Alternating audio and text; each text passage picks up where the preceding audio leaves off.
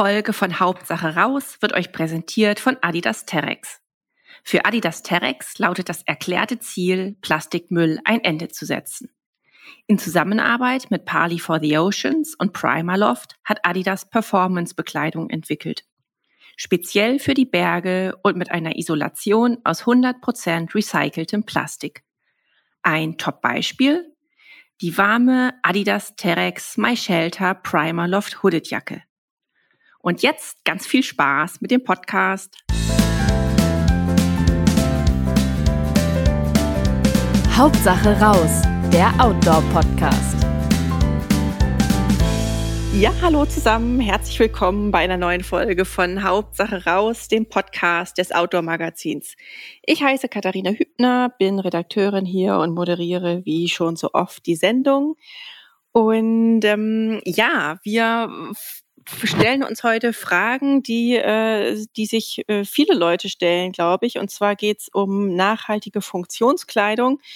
Also wir haben es ja schon sehr oft gehört und gelesen und hoffentlich auch praktiziert. Das nachhaltigste Kleidungsstück ist eigentlich das, was man am längsten trägt und gut pflegt. Und man sollte nicht zu viel kaufen, natürlich, aber ab und zu kommt man eben doch an den Punkt, wo man etwas Neues braucht.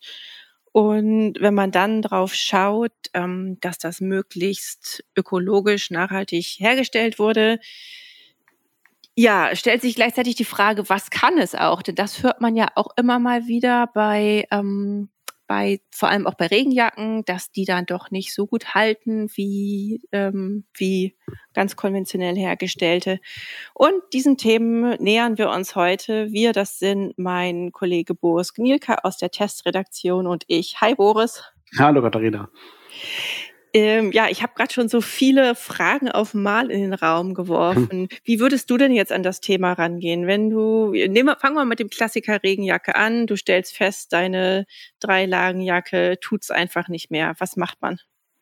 Also gut, also wenn sie wirklich gar nicht mehr dicht hält ähm, und defekt ist und einfach gar nicht mehr reparierbar ist, ähm, also dazu brauchst schon eine Weile, ähm, dann äh, braucht man tatsächlich, ja klar, irgendwann mal eine neue. Und ähm, nachhaltige Produkte, ja, da fängt es halt schon an, äh, da wird es schon insgesamt schwierig. Nachhaltiges Produkt ist ja nicht unbedingt nur dasjenige, das aus einem recycelten Stoff hergestellt wird.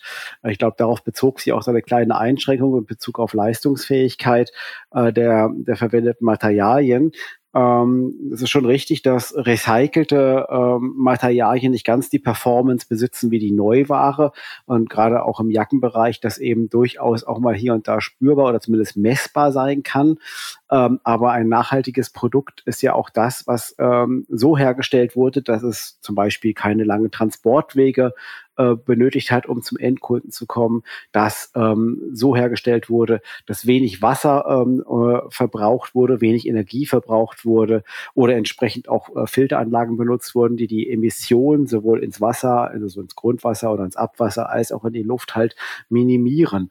Und ähm, wenn man darauf achtet, äh, braucht man eigentlich keine Einschränkungen in der Funktionalität befürchten. Also weder bei Jacken noch bei anderen Produkten. Ähm, ja, also da gibt es ja auch entsprechende Siegel, die sowas dokumentieren. Es gibt natürlich sehr viele Siegel, die ähm, eher keine äh, gründliche Aussage treffen, die man vielleicht auch vernachlässigen kann, aber ähm, zum Beispiel sowas wie Blue Sign hat sicherlich auch schon der ein oder andere mal auf, auf Produkten gesehen, nicht nur auf Bekleidung, auch auf zum Beispiel Rucksäcken. Ähm, das bezieht sich ja auf das Fabric, auf die eingesetzten Materialien um, ähm, das ist halt schon die, also da kann man schon sagen, okay, also ein Produkt, das ist ein Blue Sign Product oder zumindest Blue Sign Approved Materials, ähm, diese Aussage, ähm, die ist fundiert, da kann man sich darauf verlassen und da kann man davon ausgehen, dass dieses Produkt auf jeden Fall nachhaltiger ist als eine, als ein vergleichbares Produkt, was eben diese Anforderungen, die das Siegel stellt, nicht erfüllt hat. Mhm.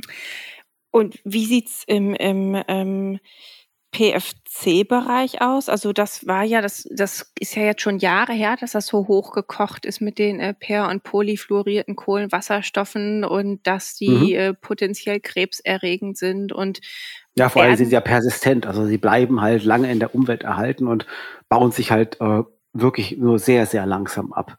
Und ähm, die sind ja zum Teil auch verboten worden. Also der Einsatz ist schon leicht eingeschränkt. Es gibt natürlich noch jede Menge davon. Die, die weniger äh, langkettigen, also die, die C8 sind, soweit ich weiß, vom Markt verschwunden, aber es gibt noch die C6 und andere, die betreffen in erster Linie natürlich die Ausrüstung des Stoffes, also die, die wasser- und fettabweisende äh, Ausrüstung von, von Jacken zum Beispiel. Gerade dort ist es ja wichtig, ähm, die ähm, kommt heute relativ häufig oder bei fast allen Herstellern muss man schon sagen ohne PFC aus oder bei den meisten Herstellern, nicht bei fast allen, ohne PFC aus. Ähm, und ähm, da gibt es ordentliche Fortschritte bei den bei den äh, ähm, umweltfreundlichen Imprägnierungen, die äh, das sah vor zwei Jahren noch ganz anders aus. Also ähm, aber das ist halt sehr arg von dem Produkt und von der Marke abhängig, ähm, wie gut es dann wirklich funktioniert sagen wir mal so, wenn jemand die maximale Performance möchte und sich irgendwie alle 15 Jahre mal eine neue Dreilagenjacke kauft und auch viel Wert auf Robustheit natürlich legt und damit eben auch auf Nachhaltigkeit und seine Jacke gut pflegt, wenn der dann nach 15 Jahren mal irgendwann eine Jacke kauft, die dann auch eben anständig imprägniert ist, äh, aber nicht ganz so nachhaltig imprägniert ist, ähm, ich glaube, das kann man dann verschmerzen, wenn der Rest okay ist. Mhm. Aber idealerweise, wenn man natürlich den Fokus mehr auf die Ökologie äh, äh, stellt, dann, dann kann man natürlich darauf verzichten, muss aber eventuell leichte Einschränkungen bei der bei der bei beim Nässeschutz, also nicht beim Nässeschutz, sondern bei der Abperlwirkung ähm, schon in Kauf nehmen. Mhm. Da muss ich jetzt mal so äh, naiv nachfragen tatsächlich, auch wenn ich, äh, auch wenn ich mhm. schon, schon, schon lange bei der Outdoor arbeite. Also ich greife da wirklich auch immer häufiger zum Regenschirm, wenn ich jetzt äh, wandern gehe, ohne dass es technisch wird. Ich meine, klar, wenn ich auf einem Alpi alpinen Pfad unterwegs bin und da ist es steinig und rutschig und nass, dann wird es natürlich grenzwertig, wenn ich einen Schirm in der Hand habe. Aber, aber äh, auf einem, weiß ich nicht, auf einem relativ ebenen Weg im Mittelgebirge, dann ja, das ist natürlich die nachhaltigste Art und Weise, äh, sich vor Regen zu schützen, indem man halt, wenn die Jacke äh, nicht mehr dicht hält, dann einfach den Schirm nimmt. Wobei ich nicht sicher bin, ob der Schirm nicht auch vielleicht äh, PFOAs oder PFCs enthält, die äh, je nachdem, wann der hergestellt wurde und ja, es gibt sie ja noch. Ähm, gut, wenn er schon da ist, der Schirm, kannst du gerne nehmen. okay, aber wir wollten über Kleidung Wind, reden. Aber es fiel mir nur gerade ein, schwierig. weil, ich, ähm, weil ich tatsächlich manchmal auch selber auch, ich glaube, dir geht's ähnlich von diesem mhm. leichten Schwitz- und Raschelgefühl in Regenjacken genervt bin. Aber, aber gut, das, das führt jetzt auch zu weit. Ähm, mhm. mhm. Es, aber es geht ja, es geht ja bei weitem auch nicht nur um Regenjacken, auch wenn das ein, ja. zentrales Kleidungsstück ist. Aber wir haben ja ähm, im Nachhaltigkeitsbereich noch äh, ganz viele andere Sachen. Also auch ähm, über Wollrecycling wird immer wieder gesprochen und da habe ich eher Positives gehört. Also über über auch also dass das effizient ist, das und und tatsächlich sehr sinnvoll, das zu recyceln und ähm, ja richtig ja. Das ist es tatsächlich. Also man kann Wolle recyceln, man kann Daune recyceln, wobei die Bauschkraft natürlich von recycelter Daune nicht mehr der Neuware entspricht. Sie ist dann minimal kleiner, oft wird dann eben auch nur ein Recyclinganteil beigemischt und dann eben auch etwas Neuware. Das kann man bei Wolle genauso machen. Das Hauptproblem bei diesen tierischen Substanzen ist ja einfach, dass die Klimabilanz oft ja, man kann das nicht anders sagen, verheerend ausfällt. Mhm. Äh, nicht nur, weil die Tiere meistens hier nicht auf dem Bauernhof nebenan ähm, aufwachsen, sondern irgendwo in Australien, was ja schon mal eine sehr weite ähm, Entfernung ist. Und zum anderen aber, weil diese Tiere halt äh, in ihrer Zeit, also bei Gänsen jetzt weniger, aber äh, vor allem bei Schafen, die ja Wiederkäuer sind, äh, unglaublich viel äh, viel Methan in die Atmosphäre ähm, äh, lassen, äh, halt pupen. Die pupen halt viel und sie atmen dazu auch noch. Und dazu essen sie natürlich auch noch Futter, was jetzt nicht unbedingt nur das Grünfutter äh, ist, was da wächst, sondern teilweise wird ja auch beigefüttert. Sie werden geimpft, sie werden, sie werden mit Pestiziden gegen die Schaflausfliege, die in Australien ja eine Plage ist, ähm, behandelt. Ähm, also das Ganze, es gibt eine Marke, ähm, die hat das mal, die hat das mal eruiert für ihre Produkte. Also die haben sowohl Wollbekleidung ähm, äh, im Programm als auch als auch äh, synthetische Bekleidung und haben da mal wirklich von einem Institut unabhängig ähm, herausfinden lassen, wie hoch denn der Klima-Impact äh, dieser beiden vergleichbaren Produkte, es waren beides Pullis, glaube ich, der eine war aus Wolle und der andere war aus Vlies Und zwar nicht aus recycelte, recyceltem Vlies, sondern aus, aus Neuware. Und das Vlies war also um Längen besser. Also es war wirklich ähm, erschütternd, ähm, was eben vor allem an dieser Tatsache liegt, dass dieses Polyester ähm, relativ simpel und einfach und ohne großen CO2-Emissionen hergestellt wird. Aber Nachhaltigkeit ähm, besteht ja nicht nur aus, aus Klimaschutz, sprich CO2 und Methanemissionen, sondern eben auch aus zum Beispiel Mikroplastik. Und da zieht dann wiederum Polyester den kürzeren. Ähm, da ist Wolle dann ein Vorteil, die ja, wenn sie dann überhaupt ein paar Fasern verliert, ja einfach abgebaut wird draußen und nicht irgendwie noch die Ozeane dann irgendwie zumüllt. Mhm. Aber es ist korrekt, also natürlich ist Wolle ist ein Top-Material. Wie gesagt, es, es hält ja auch sehr lange, es muss sehr selten gewaschen werden, was ja auch nachhaltig ist. Also oft reicht es aus. Also ich mache das schon länger, dass man Shirts, die man mal getragen hat, ein, zwei Tage, was ja bei Wolle durchaus geht, dann, dann einfach mal ein paar Tage auf dem Balkon hängt. Und danach sind sie wieder frisch und man kann sie wieder wegpacken. Man muss sie nicht jedes Mal waschen. Ähm, das spart sehr viel Wasser, es spart sehr viel Waschmittel. Und von daher ist, ist Wolle schon eine sehr gute Wahl, wenn man sie lange benutzt. Ähm, noch besser wird sie natürlich, wenn man äh, recycelte Wolle benutzt. Mhm. Für die treffen alle Vorteile zu, aber nicht der große Nachteil, dass sie eben von einem pupenden, äh, mit Pestizidbädern äh, äh, verseuchten Schaf stammen, sondern ähm, von Polyester in dem Fall. Und dann sagtest du eben, dass äh, bei Daune die Bauschkraft durch Recycling nachlässt, aber eben nur minimal. Und ähm, ja, da ist halt auch die Frage, also die wenigsten von uns gehen ja in, weiß nicht, arktische oder Polarregionen. Ähm, ja. Das, da ist dann die Frage, wie viel brauche ich denn? Wie viel Wärme? Gut, es kommt natürlich auch noch wieder auf die Dicke der Füllung an, aber anders gefragt, ähm, würdest du es machen? Also wenn du dir jetzt eine Daunenjacke kaufst, würdest du da auf Recycling setzen oder sagen, nee, wenn ich sowas schon kaufe, dann doch lieber ähm, in, in, in, in höchster Bauschkraft? Aufgrund der dann doch trotz aller Siegel, ähm, da gab es auch schon sehr viel ähm, Fälle, wo dann eben besiegelte Produkte auch nicht das eingehalten haben, was das Siegel versprochen hat. Also ich persönlich würde mir keine Down-Produkte mehr kaufen, aber ich, es gibt ja auch sehr gute Kunstfasermaterialien ähm, ähm, mittlerweile, die, die wirklich sehr leistungsfähig sind, die noch nicht hundertprozentig an das rankommen, was Daune leistet. Aber ähm, ich bin jetzt kein Leistungssportler, ähm, ich bin keinem Sponsor Rechenschaft schuldig und wenn ich dann äh, vielleicht 100 Gramm mehr trage bei der gleichen Wärmeleistung, ähm, bringt mich das jetzt nicht um. Zumal ja diese Produkte dann oft auch noch günstiger sind. Äh, also, aber wenn ich jetzt nur die Wahl hätte zwischen Neudaune und recycelter Daune, würde ich recycelte Daune nehmen, ja. Mhm, ja. Ja, das würde ich auf jeden Fall auch machen. Ja, weil wie gesagt, also man muss ja auch mal irgendwie auf dem Boden bleiben. Ähm, äh, genauso, wenn es halt auch um, um, um Wetterschutz geht. Ich meine, wovon reden wir, wenn wir jetzt hier irgendwie in Deutschland eine Wanderung machen und, und ähm, die Jacke perlt vielleicht nicht mehr ganz so gut ab. Das bedeutet natürlich, ja, die, das Obermaterial saugt sich dann voll, die Jacke wird ein bisschen schwerer, sie, sie, sie dampft etwas schlechter ab, also die Atmungsaktivität die ja sowieso nie ausreicht beim Wandern von so einer Regenjacke, die wird dann eben ähm, noch ein bisschen schlechter. Aber ähm, ja, bringt mich das um? Also ehrlich gesagt, ähm, glaube ich, das muss jeder für sich ausmachen, aber ich denke, man muss jetzt nicht unbedingt immer das, das, das Beste und das, das aller, aller Leistungsfähigste haben, äh, wenn man einfach nur ganz normal wandern geht. Ich meine, Hauptsache, man bleibt halbwegs trocken und ja. Mhm. Also nachhaltiger wäre es, wenn man da einfach mal ein paar Abstriche machen würde und seine Ansprüche vielleicht noch ein bisschen zurückschrauben würde. Das kann man ja auch auf viele andere Bereiche auch übertragen. Was brauche ich ein Auto, was irgendwie 200 fährt, wenn ich sowieso immer nur in der Stadt oder fahre oder auf der Autobahn im Tempomat auf, auf 100 irgendwie hinterm LKW herfahre.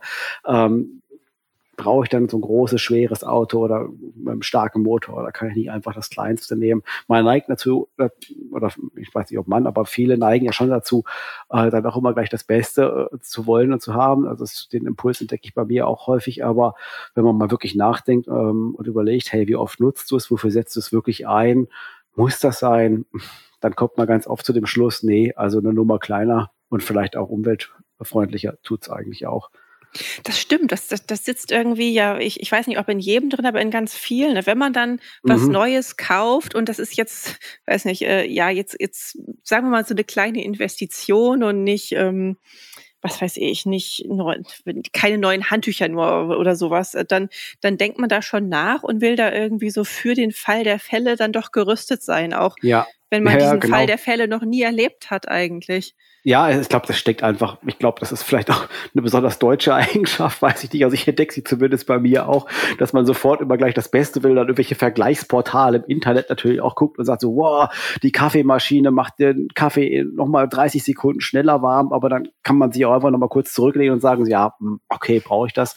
Ähm, muss, sind die 30 Sekunden jetzt entscheidend? Ähm, ja, oder Thema Kocher. Also ähm, es gibt ja viele Kocher, die sehr leistungsfähig sind und sehr, sehr schnell Wasser erhitzen. Das mag wichtig sein bei Leuten, die eine Expedition machen und dann irgendwie ähm, auf 7000 Meter Schnee schmelzen müssen, um was zu trinken zu bekommen und da wirklich so erschöpft sind, dass sie da einfach auch irgendwann mal schlafen möchten und dann sagen, hey, also ich habe keine Lust jetzt irgendwie fünf Minuten auf meinen Tee zu warten, der muss in drei Minuten fertig sein, dann ist das ja auch durchaus legitim. Aber wenn man selber irgendwie wandern geht, dann hat man in der Regel Zeit und kann sagen, ja, Mai, dann Nämlich halt ein Modell, was vielleicht nicht ganz so viel Power hat, aber dafür vielleicht ein bisschen weniger verbraucht. Und dann spare ich auch wieder Brennstoff im Gepäck und der Rucksack wird leichter. Ist das, ist das bei Kochern tatsächlich auch ein Thema jetzt Nachhaltigkeit oder weil da habe ich ehrlich gesagt noch nie drüber nachgedacht. also ähm, nee, ich glaube nicht. Ich glaube, das steht bei Kochern bei den meisten ziemlich weit hinten an. So ein Kocher kauft man sich ja auch für viele Jahre. Also mein Kocher, der noch, der es immer noch tut und den ich auch immer gerne benutze. Ich habe einen kleinen Gaskocher und einen großen Benzinkocher. Der Gaskocher ist, glaube ich, jetzt schon irgendwie 15 Jahre alt und der Benzinkocher dürfte ähnlich alt sein. Die funktionieren auch beide noch wunderbar. Ähm, damals hat man, glaube ich, auch noch nicht so äh, das Nachhaltigkeitsthema im Blick gehabt. Mhm. Ähm, nein, ich glaube nicht, dass das da eine große Rolle spielt. Also man denkt natürlich schon, man, also bei mir ist zumindest so, wenn ich den Gaskocher raushole, dann muss ich ja auch Gaskartuschen haben. Dann kaufe ich diese Gaskartuschen die sind natürlich erstmal viel teurer, als wenn ich jetzt zum Beispiel äh, Benzin verwende für meinen Benzinkocher. Und ähm, man fragt sich dann schon, das ist ja ein Wegwerfartikel. Diese Gaskartuschen werden ja nicht wieder befüllt. Also die mhm. werden leer gebrannt und dann schmeißt man sie, ähm, soweit ich weiß, sogar in den Restmüll. Ähm, also da ist kein grüner Punktzeichen drauf, kein Recyclingzeichen. Ich glaube, man ähm, kann sie aber im, im, im Schrott, Metallschrott ja, entsorgen. Das kann man bestimmt, ja. Also ich weiß nicht, was passiert, wenn man sie in die gelbe Tonne schmeißt. Vielleicht werden sie auch recycelt, weil das dürfte ja irgendwie sowas sein wie Weißblech. Das lässt sich ja eigentlich ganz gut recyceln. Ähm, soweit ich weiß, sind zum Beispiel jetzt auch die Kartuschen von Primus, da steht's drauf, die sind CO2-neutral, also zumindest bei der Herstellung. Äh, was das alles umfasst, weiß ich jetzt im Detail ehrlich gesagt nicht. Ähm, da wird schon versucht, da so ein bisschen äh, in die Richtung zu gehen, dass man kein so ganz so schlechtes Gewissen bekommt, wenn man diese Metallbehälter zum Wegschmeißen kauft. Aber ähm, ja, also das ist schon ein Punkt, dass man dann sagt, also zumindest ich frage mich dann schon, hey, willst du nicht auch lieber den Benzinkocher nehmen, da musst du nicht schon wieder so eine Kartusche anbrechen, die jetzt gleich nach fünf Tagen wieder leer ist und dann wieder Abfall darstellt. Mhm. Nochmal zurück zu Kleidung. Äh, man hört ja auch immer mal wieder von irgendwelchen Stoffinnovationen, also sei es jetzt aus Holzfaser oder Algen oder ja, oder mhm. Bambus oder Hanf. Und wie sieht's dann da aus mit der, mit der Nachhaltigkeitsfrage? Naja gut, alles, was nicht Plastik ist, äh, produziert ja auch kein Mikroplastik. Das ist ja schon mal ganz gut, wenn ich da was aus Bambus nehme oder aus einer Holzfaser, also jetzt zum Beispiel Ligocell, Tencel, das sind ja sehr bekannte Modal. Äh, ja, also das ist schon nachhaltiger, gar keine Frage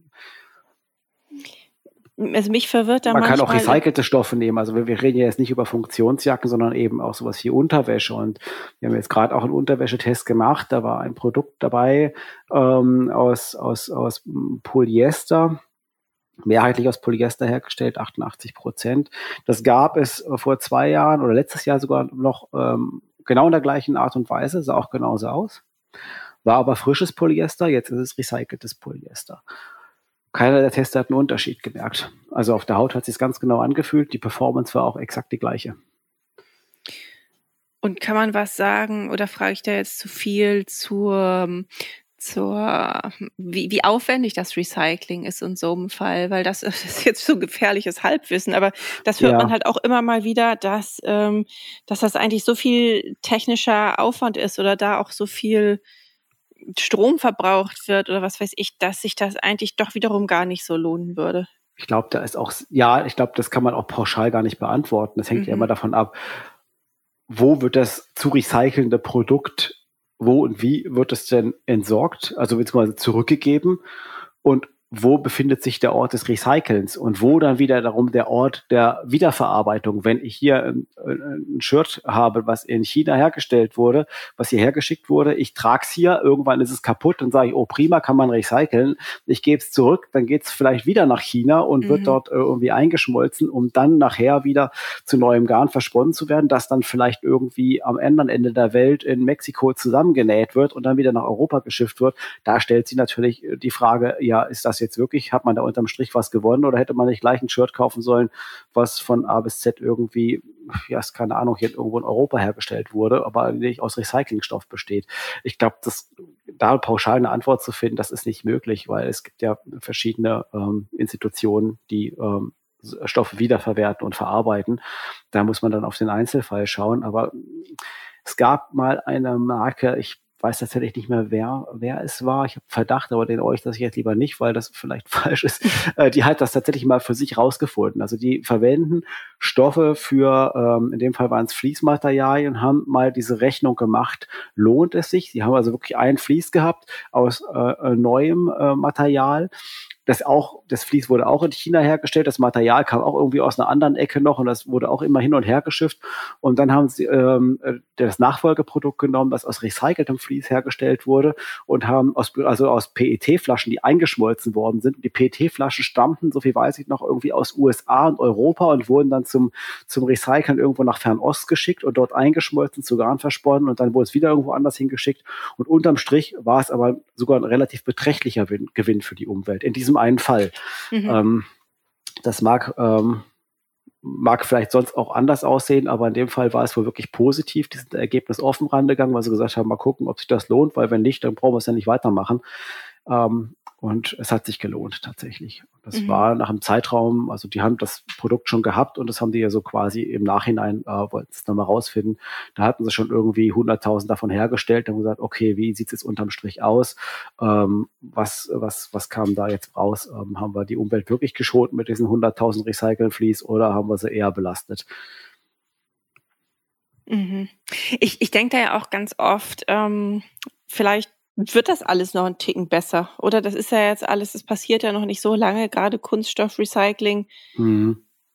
Also Recycling generell, das nochmal zu deiner Frage davor, ist, ist, natürlich relativ einfach, wenn du einen Stoff hast, der sortenrein ist. Mhm. Und äh, wenn man darauf achtet beim Kauf, dass man sagt, hey, ich kaufe mir jetzt ein Shirt, was nur aus Polyester besteht und wo nicht auch noch Elastan drin ist ähm, oder eine PU-Beschichtung irgendwo drauf ist, ähm, dann lässt sich das viel einfacher recyceln und dann wird es wahrscheinlich auch viel, viel eher recycelt, als wenn ich irgendeinen Stoff nehme, der oder irgendein Produkt nehme, was sich aus äh, verschiedenen Materialien zusammensetzt. Das nachher auseinander zu klamüsern, ich glaube, dass sich das ist fast unmöglich, beziehungsweise der Aufwand wäre zu groß, das zu tun. Das gilt dann äh, sicherlich ebenso für Wollmischgewebe, oder? Weil die sind ja mitunter auch relativ beliebt, so Merino mit ein bisschen Kunststoff, aber da ja. haben wir dann beim Recycling ja. auch verloren im Prinzip. Ich glaube auch, dass diese Produkte noch nicht recycelt werden können. Sehen wir es nicht so, dass es sich nachher lohnt. Mhm. Weil das ist auch klar, recycelte Stoffe sind nicht günstiger als Neuware, sehen wir es nicht in den meisten Fällen. In den meisten Fällen ist Neuware immer noch das günstigere Produkt. Mhm. Wie sieht's denn, Entschuldigung, wie sieht's denn äh, bei der, ich sag mal, zweitbeliebtesten Jacke von Outdoorern aus, hinter der oder zweitwichtigsten, nämlich äh, jetzt nicht mehr Regenjacken, sondern Softshells? Wie, wie ist, äh, wie ist da gerade der State of the Art in Sachen Nachhaltigkeit?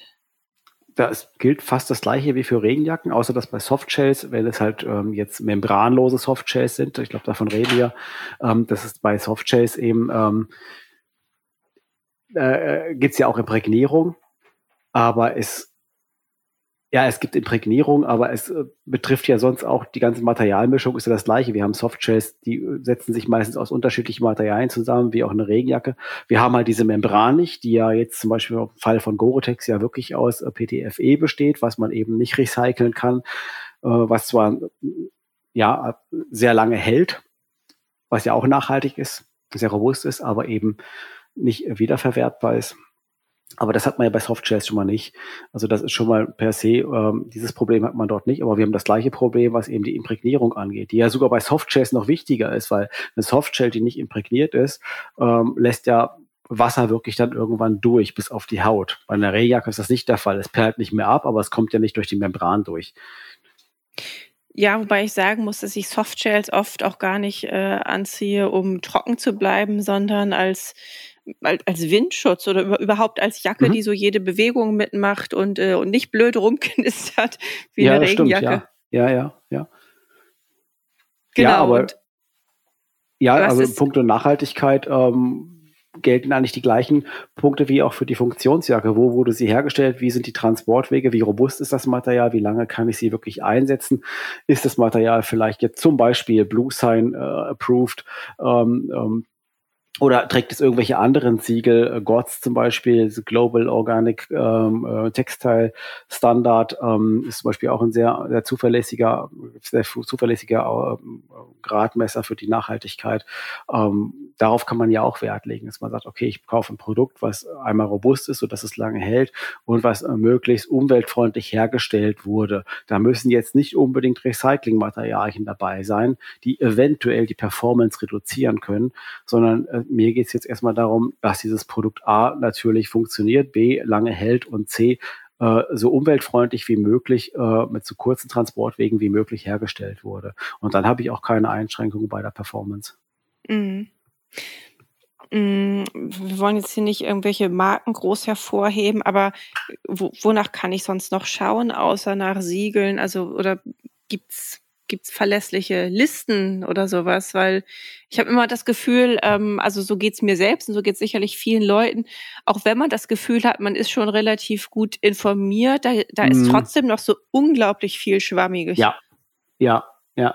Also ähm, ich schaue teilweise auch nach bei den ganzen Siegeln, welches jetzt wirklich äh, aussagekräftig ist oder nicht. Also äh, das ist ja eine wahre Flut, die ja da über einen hereinbricht. Also es gibt äh, diese sehr gute Internetseite, die heißt äh, Siegelklarheit, ich glaube .de. Wenn man da mal raufschaut, äh, kann man ja mal gucken, was da wirklich hintersteckt hinter den einzelnen Siegeln. Und wenn es um, um Thema ähm, äh, Tierschutz geht, ähm, ist PETA eine sehr gute Adresse, die da auch sehr viel machen, was was auch eben ähm, ja, die auch ähm, sich nicht äh, davor zu, nicht davor zurückschrecken, jetzt zum Beispiel auch sich ähm, der Produkte der Autoindustrie mal näher anzuschauen, wie die hergestellt werden und wo da die Materialien, also bei tierischen Produkten vor allem, also das heißt also Wolle zum Beispiel oder Daune, ähm, wo die herkommen, unter welchen Umständen die her, unter welchen ähm, ja, Umständen die hergestellt worden sind und ähm, ja, welche Siegel sie vielleicht sogar haben und was diese Siegel aussagen. Ähm, da kann man sicherlich mal nachschauen. Und was immer eine gute Adresse ist, ist das einfach das, das Etikett oder der Hangtag. Wo wurde das Produkt denn überhaupt hergestellt? Und mittlerweile gibt es sehr viele Firmen, die auch wieder in Europa fertigen was ja die Transportwege enorm verkürzt und äh, die Umweltstandards sind hier auch deutlich strenger als in Fernost. Das heißt, ein Produkt, was hier in Europa hergestellt wurde, hat ganz sicher nicht so viel äh, Dreck in die Luft und ins Gewässer gepumpt wie äh, ein Produkt, was aus Fernost kommt. Das kann man so pauschal nicht sagen, aber die Wahrscheinlichkeit ist deutlich höher.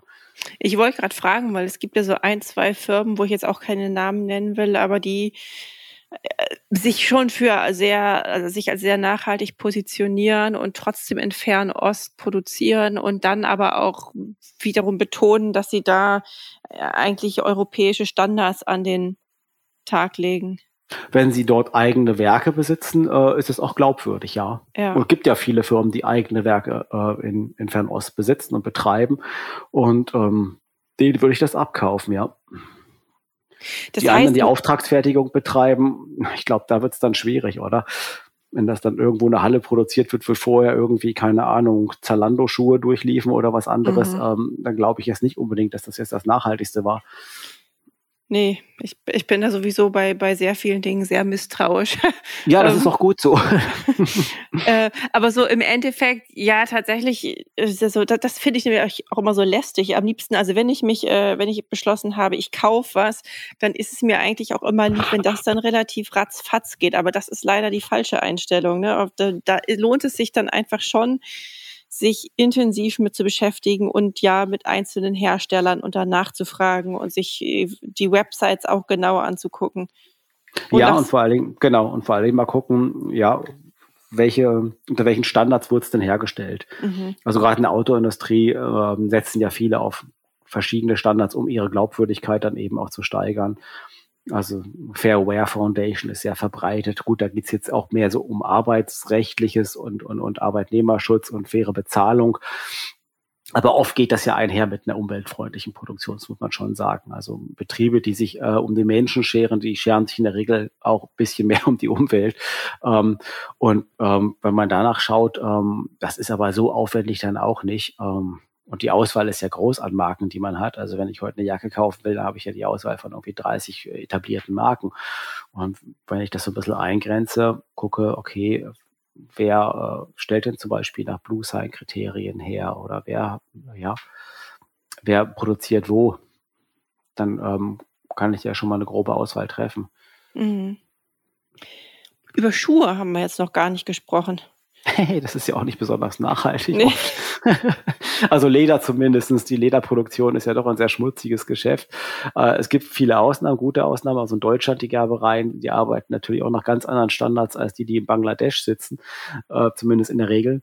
Äh, und ähm, da ja, da lohnt sich dann schon auch mal nachzufragen, weil klar, man kann auch mal schauen, ob da irgendwo das eine oder andere Siegel ist, aber ich glaube, da gibt's auch gar nicht so wahnsinnig viel Siegel ähm, im, im Schuhbereich. Also ähm, vegetabil gegerbt, also ohne Chromsäure, ist auf jeden Fall eine Aussage, die recht gut ist, aber ähm, das ist ja nicht der einzige Punkt. Also da lohnt sich vielleicht auch wirklich mal beim Hersteller dann anzurufen und zu nachzufragen, wie schaut's denn aus, wo bekommt ihr denn euer Leder her? Wird es ja zum Beispiel jetzt hier in Deutschland, Heinen ist so eine Adresse, Heinenleder ist ziemlich bekannt dafür, die haben auch schon einige Auszeichnungen bekommen für ihre äh, umweltfreundliche Produktion. Ähm, und die liefern auch in die Outdoor-Industrie.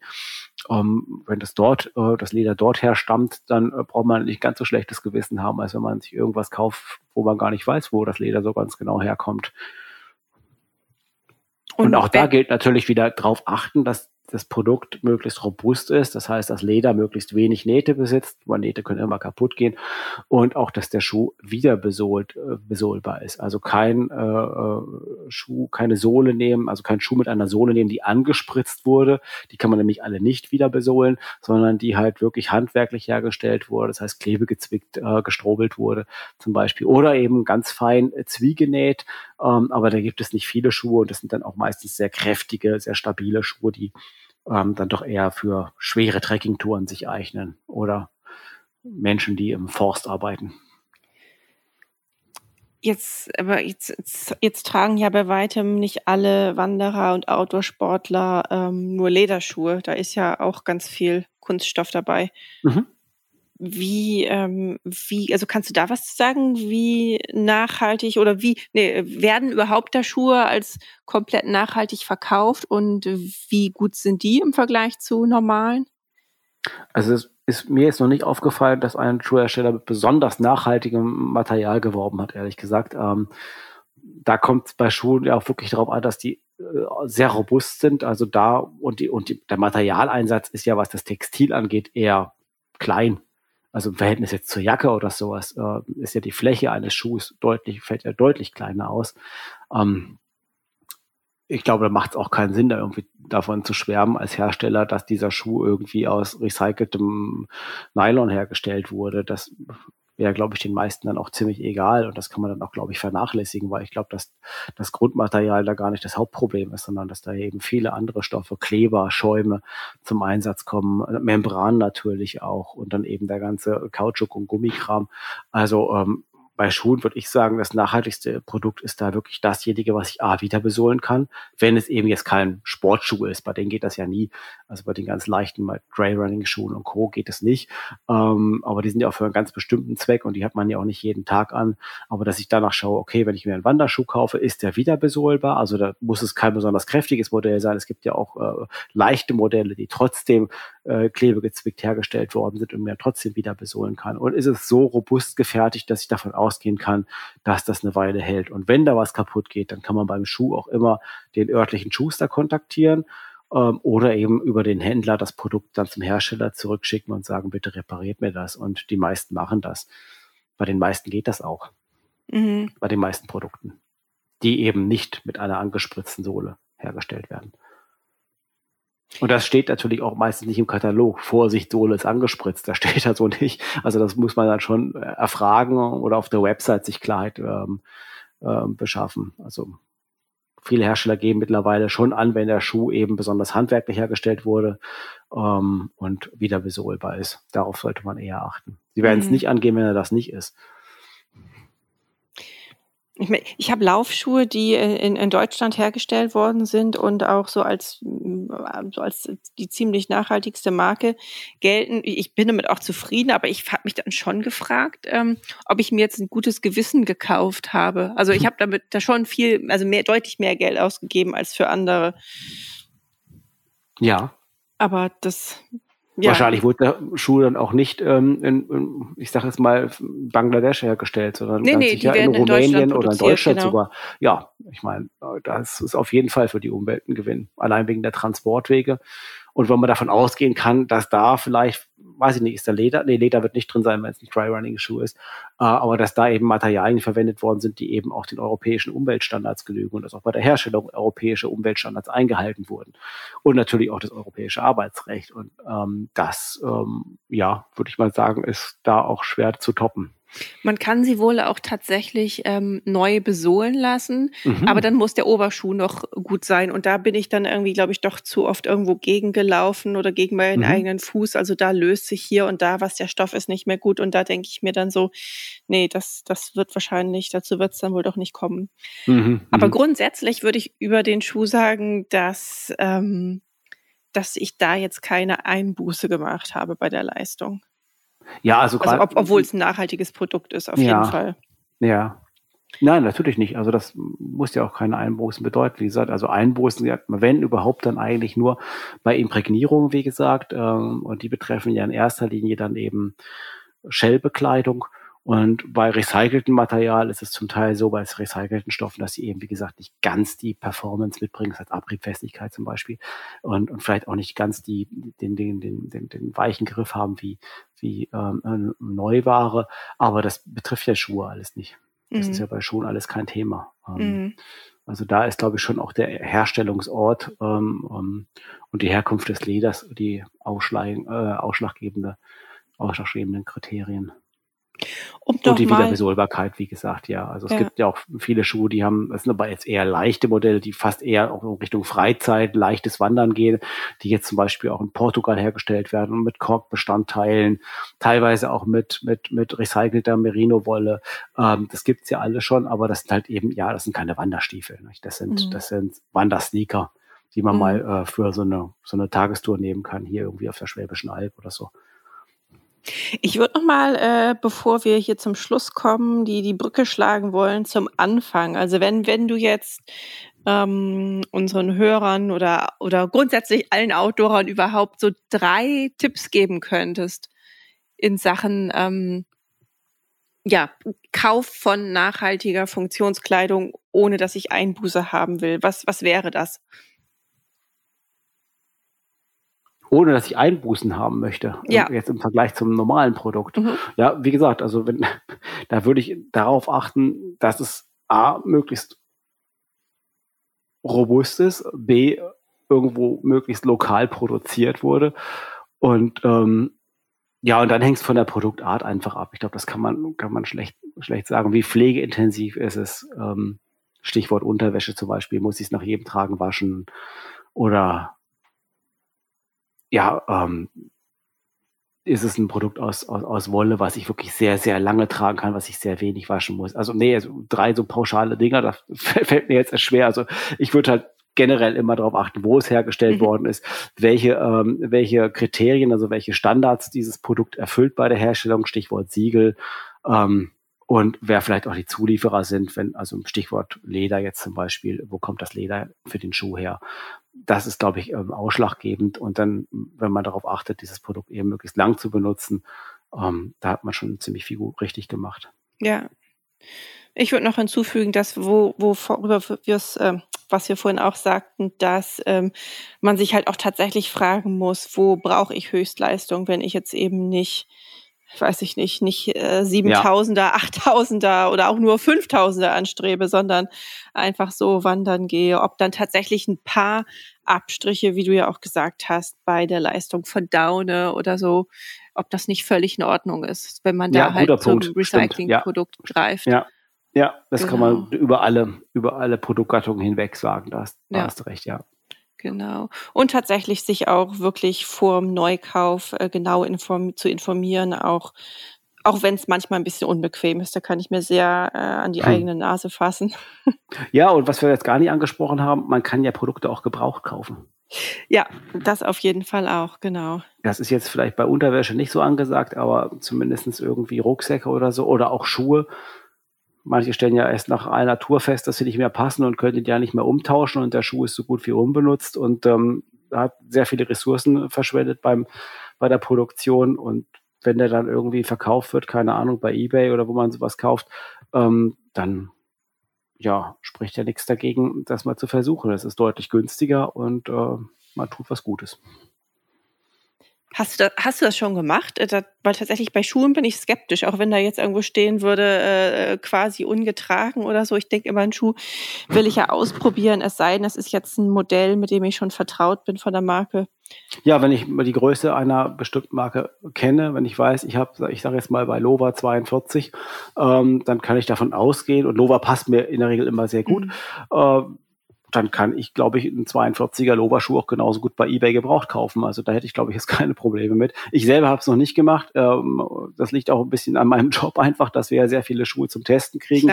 Ähm, äh, von daher war das jetzt noch nicht nötig, aber ähm, ich kenne ähm, einige Frauen in dem Fall, die, die sich viele modische Sachen ähm, gebraucht kaufen. Ähm, also und darunter sehr viele Schuhe auch, also sehr teure Schuhe, Louboutin Schuhe zum Beispiel, die irgendwie 400 Euro neu kosten ähm, und die ähm, die ein paar, vielleicht- dann auch einfach nur einmal auf, irgendein- auf einer Gala getragen wurden und dann einfach nicht mehr benutzt wurden, weil sie auch nicht gebraucht wurden. Dann lagen sie zu Hause rum und dann werden die da eben für die Hälfte verkauft. Und ähm, die haben alle, die machen das regelmäßig. Also, Ach, hey, ja, okay. Da, da, das ist nicht meine Welt, äh, die, nein, die, meine die. auch nicht. Ich renne nicht Aber- in High Heels rum. Aber, gut, aber ja, wir, da, da kommen wir vom Thema ab. Aber wir waren ja, ja, aber eh nee, aber das ist ja das gleiche Prinzip. Es funktioniert. Also Das es sind dann stimmt, auch, ja. es sind dann auch äh, Schuhe, die eine Sohle haben, die aus Leder sind und, Klar. und, und die immer noch gut aussehen und ähm, ja und, und die man weiter tragen kann. Ja. Ohne Einschränkung. das stimmt natürlich. Warum soll das bei Wanderschuhen nicht funktionieren? Ja, das ist richtig, völlig richtig. Es wird einfach auch zu viel weggeschmissen oder ähm, ja, oder zu nicht, nicht genug genutzt einfach. Ja, Aber gut, dann sind wir hier am Ende angekommen und hoffen, dass ihr da draußen ein paar Tipps auf jeden Fall mitnehmen konntet. Klar, es ist, es ist und bleibt auch noch eine Weile ein komplexes Thema, aber es lohnt sich immer, sich damit zu beschäftigen. Boris, vielen Dank für deine Zeit. hm, gerne. Und äh, ja, dann bis zum nächsten Mal. Ciao zusammen und vielen Dank fürs Zuhören. Ciao. Hauptsache raus, der Outdoor-Podcast.